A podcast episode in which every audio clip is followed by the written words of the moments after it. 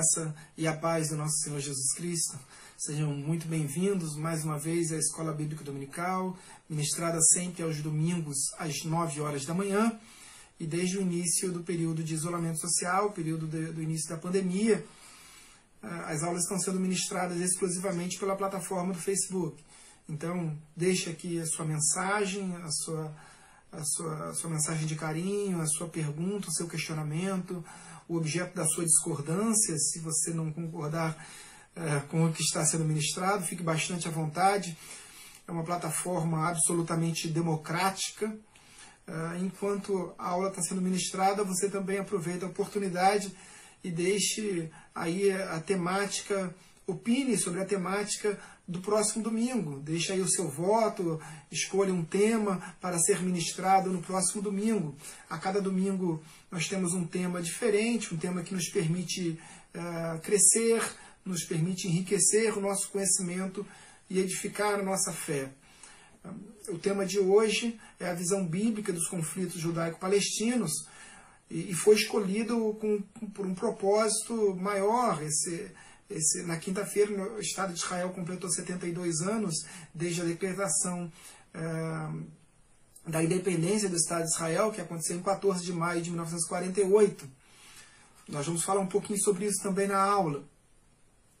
Então, é, e esse ano também nós estamos completando aí desde o final da Primeira Guerra Mundial, então que, que se intensifica o chamado sionismo, que é o retorno dos judeus que viveram durante o período da diáspora, das, das, das várias diásporas, né?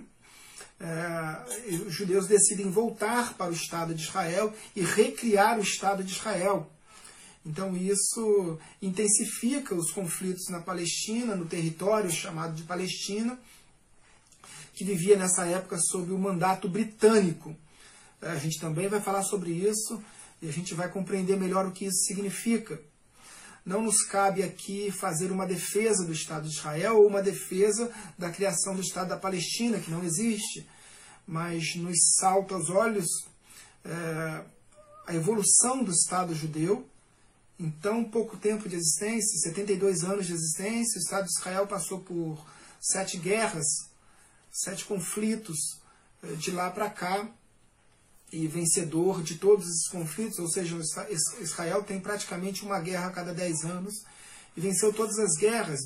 É, eu não defendo aqui teologia da substituição, supersessionismo, que é uma que é uma linha de pensamento teológica que defende que a igreja é, a, é, é, é o substituto do Estado de Israel, da, da, da nação de Israel, que, que, a igreja veio para substituir os judeus no chamado bíblico, no chamado de Deus.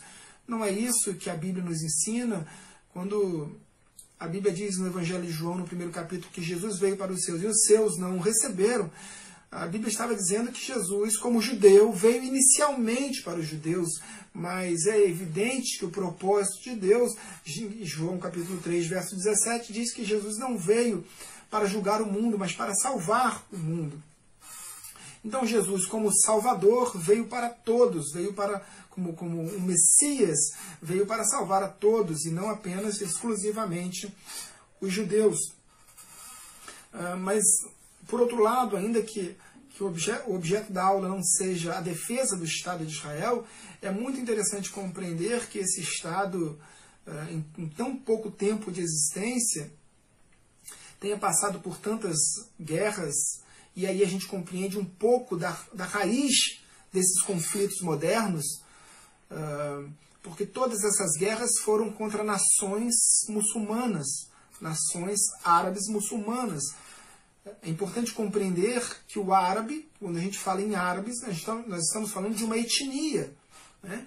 É, as nações que cercam o Estado de Israel têm etnia árabe, são nações árabes. É, em sua, em sua, em sua grande maioria, população é, de fé muçulmana, que defendem o Islã, tem como, como, como religião o islamismo, o Islã. Mas nós temos, por exemplo, nações é, é, cidades árabes de maioria cristã. São árabes cristãos, árabes de etnia uh, árabe, porém de fé cristã. Então é preciso separar um pouco. Inclusive judeus. Judeus, via de regra, seguem o judaísmo. Existem outros, porém, que não. Existem judeus que são agnósticos, existem judeus que são cristãos, os chamados judeus messiânicos. Mas é interessante que esse Estado de Israel, com tão pouco tempo de existência, um Estado que é cravado num território de rocha calcária, de deserto, de uma terra que aos olhos humanos é absolutamente infértil, uma terra que não tem água, uma terra que não tem rios que corta esse estado, e ainda assim é um território, é um país, uma nação que exporta água mineral. Como um país que não tem rio exporta água mineral. Como um país que é, é cravado num, num, num, deserto de pedra exporta uh, hortaliças, vegetais. Como um país que, que em tão pouco tempo de existência tenha ganho. Porque Israel, mais do que exportar hortaliça, mais do que exportar água mineral, exporta conhecimento. Israel, em tão pouco tempo de existência, nos últimos 20 anos, por exemplo, Israel ganhou, ganhou um prêmio Nobel a um ano sim, um ano não. Uh, hoje, a população uh, judaica no mundo uh, tem uma estimativa de algo próximo de 15 milhões de habitantes judeus espalhados no mundo inteiro. Uh, ou seja, isso dá aproximadamente 0,23%, apenas 0,23% da população do mundo. Ou seja, judeus são uma minoria muito ínfima. Uh, em que pese seja uma minoria em relação ao, ao, ao cômputo, ao quantitativo total da população do planeta, os judeus ganharam algo em torno de 20% dos prêmios Nobel do mundo inteiro. 20%. Vejam, eles são 0,23% da população mundial. Mas ganharam algo em torno de 20% dos prêmios Nobel. Mais de 160 prêmios Nobel. Dos 860 aproximadamente distribuídos, 160 foram uh, entregues a judeus. Então, uh, uh, evidente que há algo especial na nação, uh, no Estado de Israel. Para compreender melhor esse conflito entre judeus e palestinos, a gente precisa compreender um pouco dessa raiz histórica. E por isso a gente vai falar um pouco da história do povo judeu, a história do território de Israel, porque o conflito se dá ali, nesse território também chamado de Palestina. Mas há uma raiz em comum há um patriarca em comum entre esses povos, o patriarca chamado uh, de Abraão. E é por isso que eu te convido para a leitura bíblica, e é sempre importante, durante a administração da aula, mantenha a sua Bíblia aberta, confira na sua Bíblia se aquilo que está sendo ministrado condiz com a verdade uh, da literatura sagrada. Eu gosto muito de um texto de Atos capítulo 8, quando Filipe é levado pelo Espírito Santo, pelo Espírito Santo a uma antiga estrada que ligava Jerusalém à, faixa de Gaza, à cidade, a antiga cidade de Gaza, e, e, e Filipe é levado até esse lugar e ali ele encontra nessa estrada um viajante uh, que era um eunuco, um homem importante uh, que levava ali o, as grandes riquezas da rainha Candace do Egito. E ele era um etíope uh, estava lendo o livro de Isaías. Então Filipe se aproxima da carruagem desse etíope e ouve ele falando, ele lendo o livro de Isaías, e, e Filipe então pergunta: uh, Você compreende o que você está lendo? E ele então diz: Quem me dera. Como eu irei compreender se não há alguém que me ensine o que eu estou lendo? Então, a escola bíblica dominical é lugar de conhecimento, é lugar de compartilhar o conhecimento, mas, sobretudo, o conhecimento é, da palavra de Deus, da Bíblia Sagrada. Tá? Então, você acompanhe comigo na literatura sagrada. Eu peço que você abra sua Bíblia no livro é, das primícias, no livro de Gênesis, mais precisamente no capítulo 17. Acompanhe comigo a, a literatura. Gênesis capítulo 17 verso 2. Assim diz a palavra do Senhor. Farei uma aliança entre mim e ti, e te multiplicarei extraordinariamente. Prostrou-se Abrão, rosto em terra, e Deus lhe falou: Quanto a mim, será contigo a minha aliança, serás pai de numerosas nações. Abrão já não será o teu nome, e sim Abraão, porque por pai de numerosas nações te constituí. Então, conforme lemos na literatura sagrada, ah, Deus faz uma aliança com o patriarca Abraão. Ele inicialmente muda o nome de Abrão, que Abrão significava pai exaltado, ele altera para Abraão, que significava, que significa pai de numerosas nações.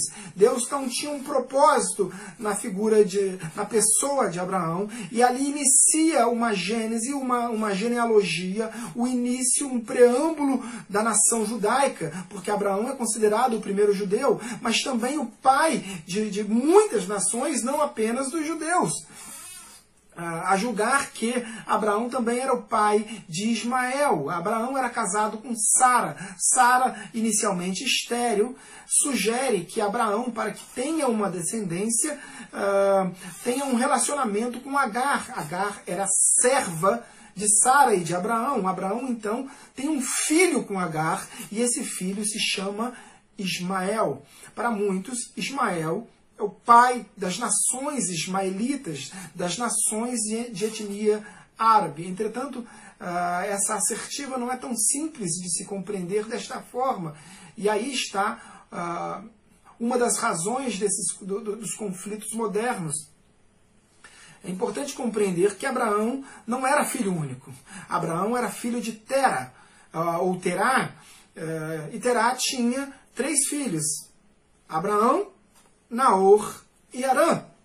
Arã tinha dois filhos, Milca e Ló. Milca se casara com Naor, com seu tio Naor. Naor, que era irmão de Abraão e Arã. Uh, mas da descendência de Ló, vocês se lembram da passagem de Gênesis, quando a mulher de Ló ela olha para trás, uh, com saudades daquela vida que levava, e se transforma em estátua de, sal. Uh, as suas filhas, Moab e Ben-Ami, preocupadas com a descendência de Ló, porque evidentemente que a descendência era, era contada através dos homens é, na cultura judaica, é, na cultura estabelecida naquele momento. Então, elas, numa artimanhas uh, embebedam o, o, seu pai Ló e coabitam com ele, uma em cada dia. Inicialmente pela filha mais velha, Moab, e depois com a filha mais nova, Benjamim. E daí nascem duas nações que historicamente foram nações uh, inimigas do Estado de Israel, os Moabitas e os Amonitas. Então vejam que as nações Moabitas e os Amonitas não vinham da linhagem de Ismael, mas da linhagem de Arã, e depois posteriormente por, por Ló. Então, é um, um, dos erros dessa assertiva. Mas também Naor teve filhos. Naor foi ah, é, que se casara com Milca, ah, teve Betuel, e de Betuel nasceu Rebeca. Rebeca nasceu, é, é, se casara com Isaac. Isaac teve, e Rebeca tiveram dois filhos gêmeos. Nós lembramos a história de Esaú e Jacó. Primeiro nasceu Esaú, depois nasceu Jacó, segurando a sua perna. Ah, mas desse relacionamento, então, é, é, dos filhos de Esaú nascem é, é, os Edomitas e também os Amalequitas. Então vejam que da linhagem de Sara e não de Agar nasce Isaac, depois Esaú e Jacó.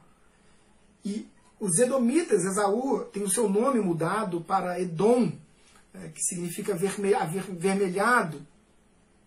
Ah, e também dessa mesma linhagem de Edom, os, os Amalequitas. Ou seja, tanto os Edomitas, quanto os Amalequitas, quanto os Moabitas, quanto os Amonitas, não vieram da linhagem sanguínea de Ismael ou de Agar. Posterior, depois da morte de Sara, Abraão se casou ainda com uma terceira mulher, Ketura. Com Ketura, Abraão teve outros filhos. A Bíblia relata que, que do relacionamento de Abraão com Ketura nasceu Zinrã, nasceu Joxã, nasceu Medan, nasceu Gisbaque, nasceu Suá e nasceu Midian, que deu origem aos povos midianitas. Ou seja, eh, tanto os midianitas, quanto os edomitas, quanto os amalequitas, quanto os moabitas, quanto os amonitas, não vieram da linhagem de Ismael, ou seja, não eram ismaelitas, mas todos são considerados uh, de etnia árabe, ou uh, é difícil compreender exatamente aonde foi parar essa linhagem sanguínea. E por isso também se chamam árabes, porque árabe, a palavra árabe significa mistura. Mas aonde está a grande promessa uh, de Deus? Porque Deus diz a Abraão que Abraão seria pai de muitas nações. Mas por que então uh, os judeus entendem que a promessa está, estaria estabelecida na pessoa de Isaac e não de Ismael ou dos demais filhos?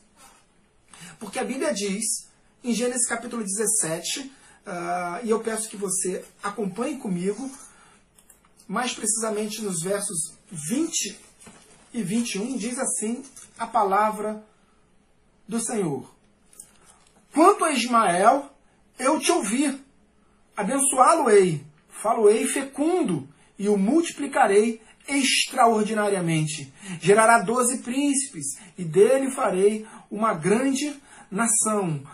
A minha aliança, porém, estabelecê-la-ei com Isaque, o qual Sara te dará a luz neste mesmo tempo daqui a um ano.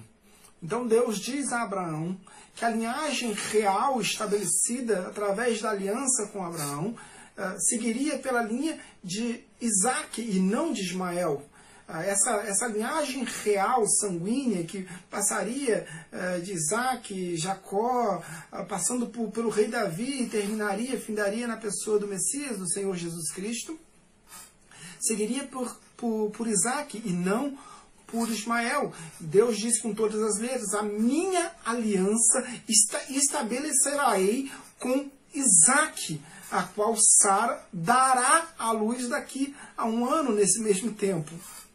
Ou seja, Isaac não havia nascido, mas Deus havia feito a promessa, e por isso Isaac era o filho da promessa e Ismael era chamado o filho da incredulidade. É, é claro que não, não desmerecendo a figura, a pessoa uh, de Ismael, mas de Abraão, porque foi incrédulo naquele momento por não crer na promessa.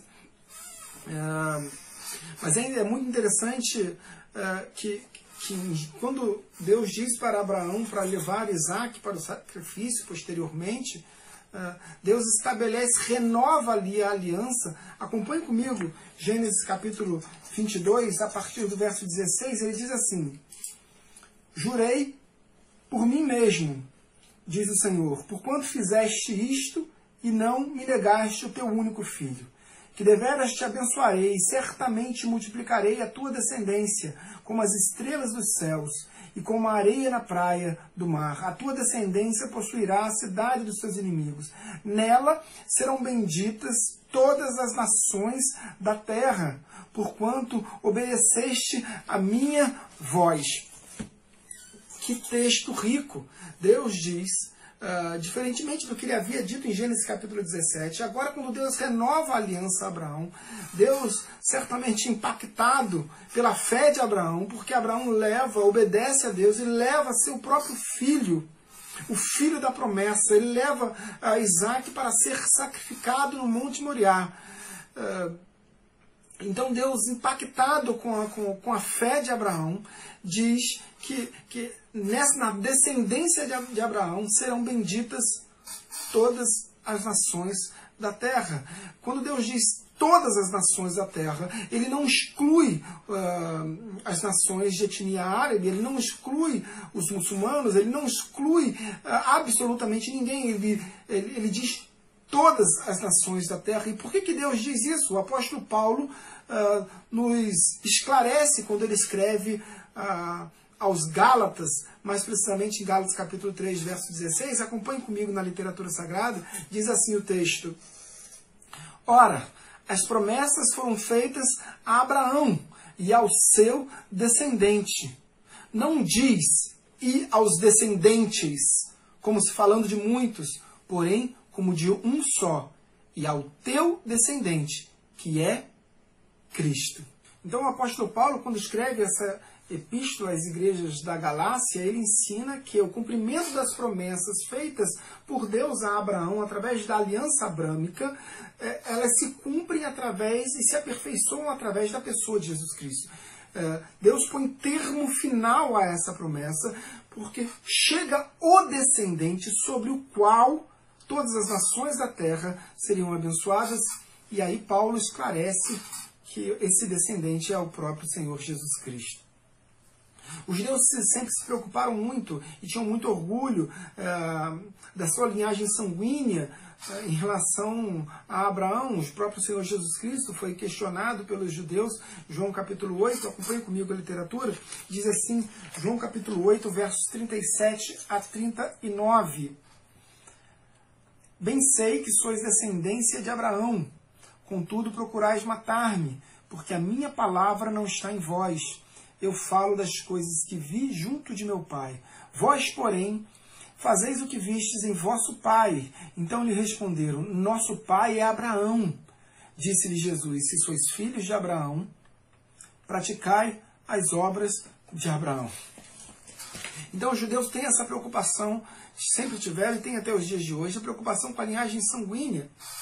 Vejam que o Sinédrio, o grande Sinédrio, foi restaurado em 2004 com a preocupação de nomear um sumo sacerdote da linhagem sanguínea de Arão, o primeiro sumo sacerdote. Ou seja, os coanins, os, os sacerdotes é, do Estado de Israel, têm, é, são preservados, são resguardados ali pela linhagem é, sanguínea. Entretanto, o próprio, o próprio apóstolo Paulo, que escreveu a carta a missiva às igrejas da região da Galácia, ele também escreve a seu filho na fé Timóteo, e logo nas primeiras palavras prefaciais da primeira epístola que Paulo escreve a Timóteo, 1 eh, Timóteo capítulo 1, nos versos 3 e 4, diz assim o texto sagrado. Acompanhe comigo lá.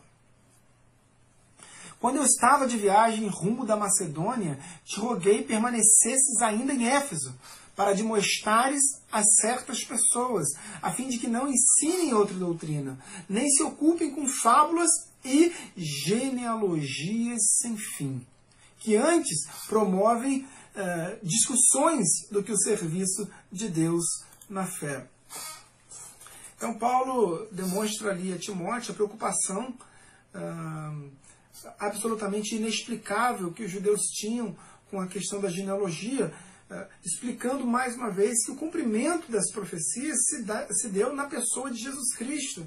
Uh, o cumprimento das, das, promessas feitas a Abraão, a Isaac e a Jacó, no tempo passado, se cumpriram e se aperfeiçoaram em Cristo Jesus.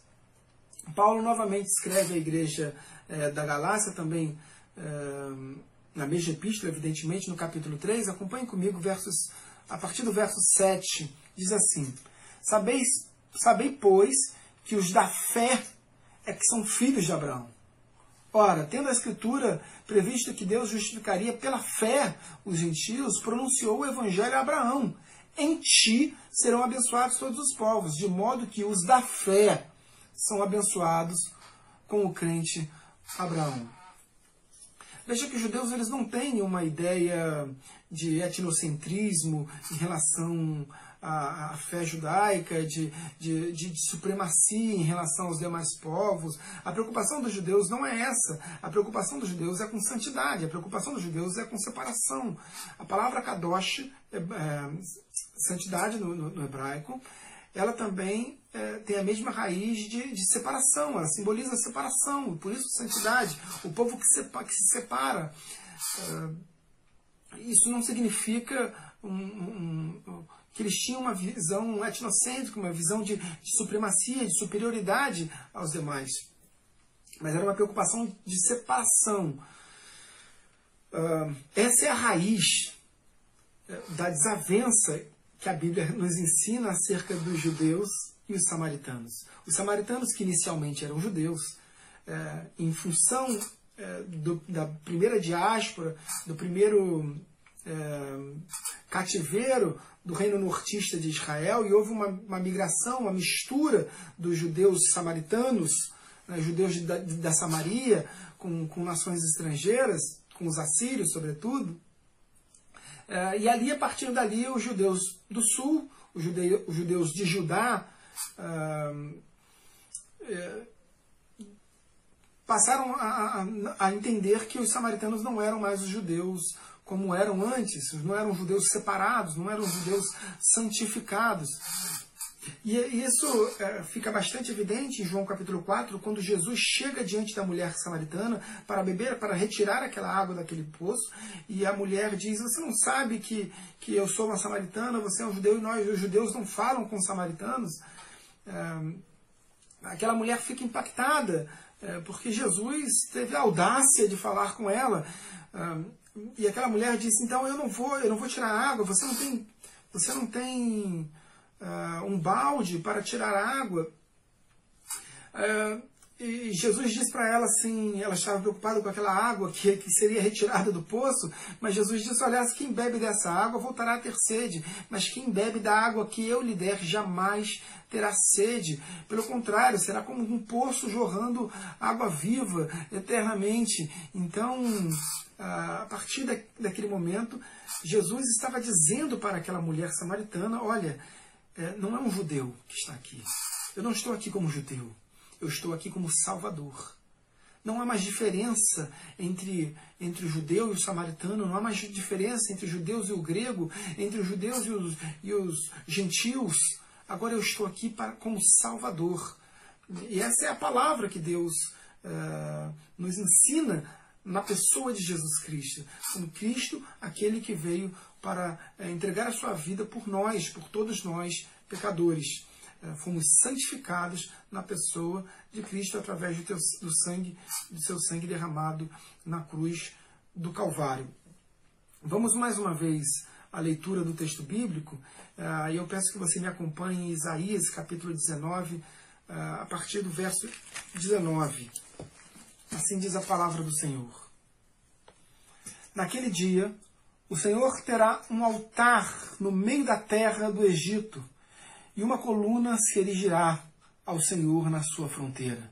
Servirá de sinal e de testemunho ao Senhor dos exércitos na terra do Egito.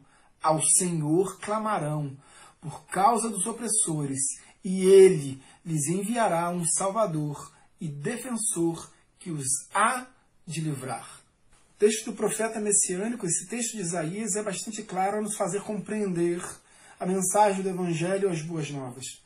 Dado porque o texto afirma que eh, no meio da terra do Egito será erigido um altar ao Senhor, eh, na terra do Egito. Ele diz que ao Senhor os egípcios clamarão. Eh, e se nós continuarmos o texto nos versos seguintes, no verso 21, ele diz assim: o Senhor se dará a conhecer ao Egito, e os egípcios conhecerão o Senhor naquele dia. Sim, eles o adorarão com sacrifícios e ofertas de manjares, e farão votos ao Senhor e os cumprirão. Ferirá o Senhor os egípcios, ferirá, mas os curará. Converter-se-ão ao Senhor, e ele lhes atenderá as orações e os curará. Continua o verso seguinte, verso 23. Naquele dia haverá estrada do Egito até a Assíria. Os assírios irão ao Egito e os egípcios à Assíria. E os egípcios adorarão com os assírios. Verso 24.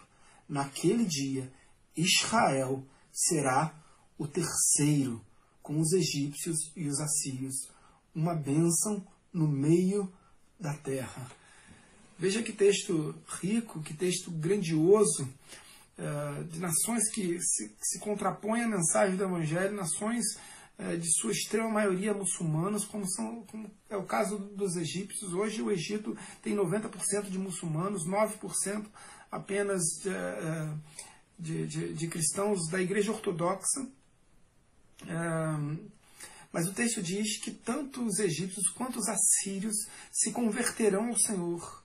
Uh, e entre eles, diz como terceiro, não, não como um, um, um terceiro numa ordem direta de, de, preferência ou ordem cronológica, mas como um interveniente, o caminho. Israel está no meio do caminho, ele é o terceiro que fará a conexão entre, entre o Egito e a Síria. Isso é, é absolutamente incrível, é a promessa de que o Evangelho é, vai alcançar também as nações é, de etnia árabe, onde muçulmanos se converterão ao verdadeiro Evangelho, enfim.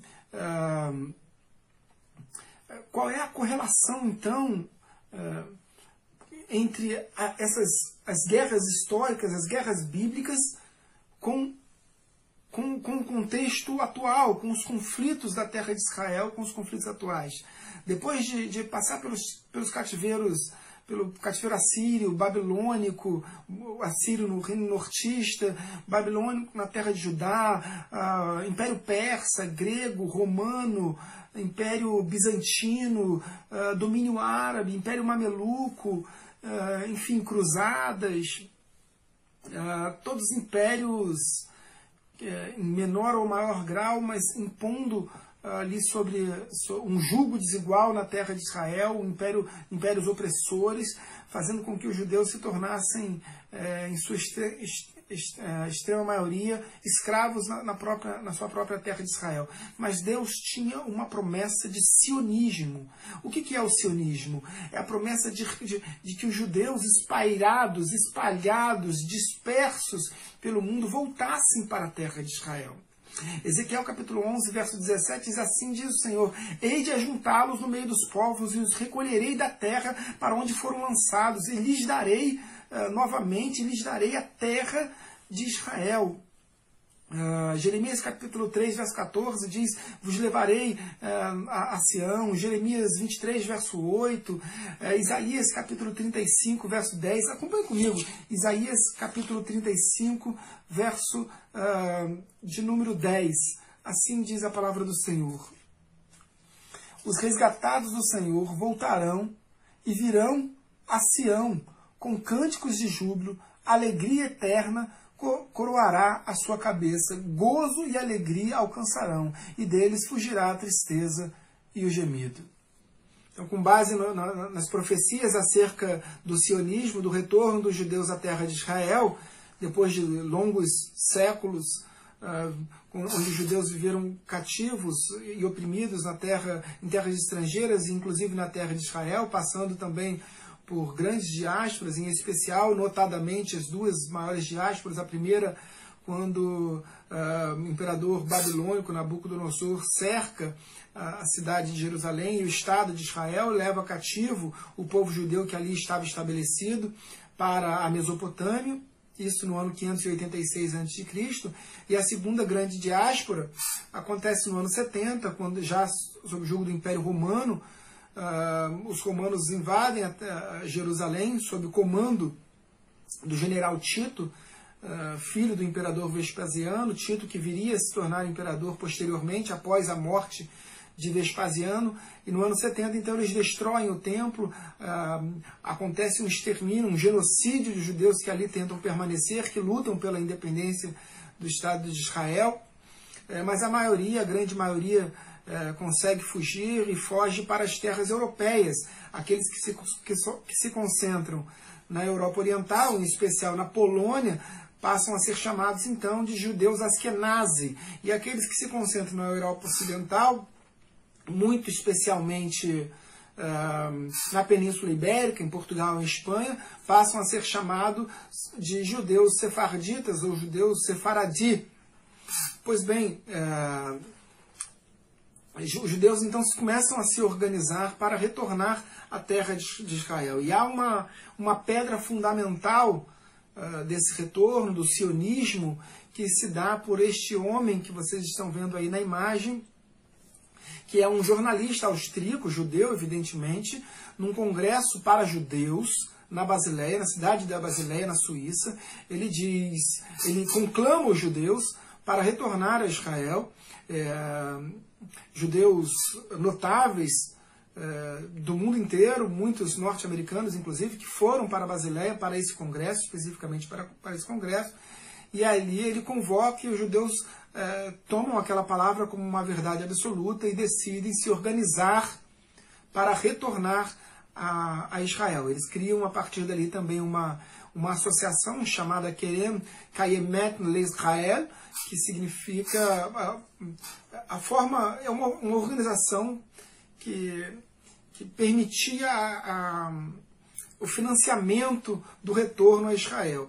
Em especial, o financiamento de terras, ou seja, muitos, muitos, muitas falácias acerca do retorno dos judeus a Israel. Diz que os judeus chegaram na terra de Israel expulsando aqueles que ali se encontravam, árabes, palestinos, enfim.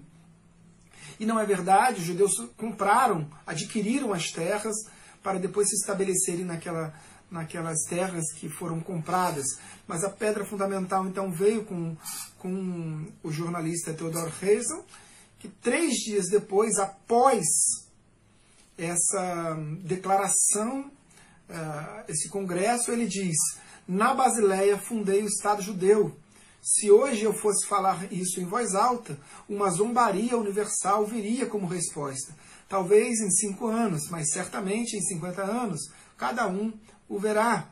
É, isso, essa frase funcionou basicamente como uma profecia, porque isso aconteceu, isso foi dito em 1900, 1897, exatamente 50 anos depois, é, na Assembleia Geral da ONU, com uma participação extremamente importante do brasileiro chamado Oswaldo Aranha, diplomata, político, é, foi deputado estadual aqui no Rio de Janeiro. Ah, ele presidiu a Assembleia Geral da ONU, que declarou a coexistência do Estado de Israel juntamente com o Estado da, da Palestina, era uma, uma, uma divisão territorial uh, em que os judeus não ficaram totalmente satisfeitos, mas aceitaram, porque finalmente era a terra de Israel que eles poderiam ocupar. Uh, mesmo depois das declarações, uh, das cartas de McMahon, que eram uma, uma, uma, proposta em que os ingleses assumiam diante do, do, dos palestinos, diante dos árabes, eh, confirmando que daria a terra de Israel a, a, aos árabes se eles ajudassem na, durante a Primeira Guerra Mundial contra, contra o Império Turco Otomano. Os árabes ajudaram os ingleses durante a guerra, mas eh, de certa forma os ingleses não cumpriram exatamente a promessa, cumpriram de certa forma, disseram que na verdade a Palestina que eles estavam se referindo não era terra de Israel, mas a terra da Jordânia, porque até 1922 a terra da Jordânia, a terra da Síria, toda, toda aquela região era chamada de Palestina e não somente a terra hoje do território de Israel. Então, em 1917, na declaração de Balfour, outra, outra declaração inglesa, e aí era é, muito singular, muito importante, porque Balfour era um secretário de assuntos estrangeiros da coroa inglesa. E ele se declarou favorável, numa declaração oficial uh, do Império Britânico, se declarou favorável à criação do Estado de Israel. Então, isso foi evoluindo depois de então de, de pogros na Rússia, depois do Holocausto da Segunda Guerra, uh, que se estendeu até a Segunda Guerra, depois da, das inquisições papais uh, nos séculos anteriores, Israel, uh, o povo judeu pôde retornar à sua terra.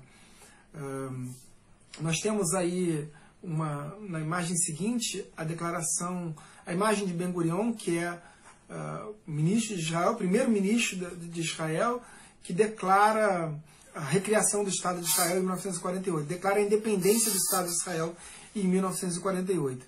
Na imagem seguinte, apenas para finalizar a aula de hoje, a gente vai continuar essa aula na aula, que, na aula seguinte, porque a gente nem iniciou ainda uh, o, o assunto das guerras de Israel após a independência do Estado de Israel, mas só para você acompanhar esse mapa, esse mapa era o projeto de partilha da Palestina da declaração eh, da Assembleia Geral da ONU do Oswaldo Aranha. Esse era o projeto. Essa parte avermelhada, então, ficaria com, com os muçulmanos, com os palestinos, e a parte verde ficaria com os judeus. Os judeus ainda que não plenamente satisfeitos, evidentemente, porque ficaram com a pior parte da terra. Essa parte sul é um deserto quase inabitável da terra de Israel.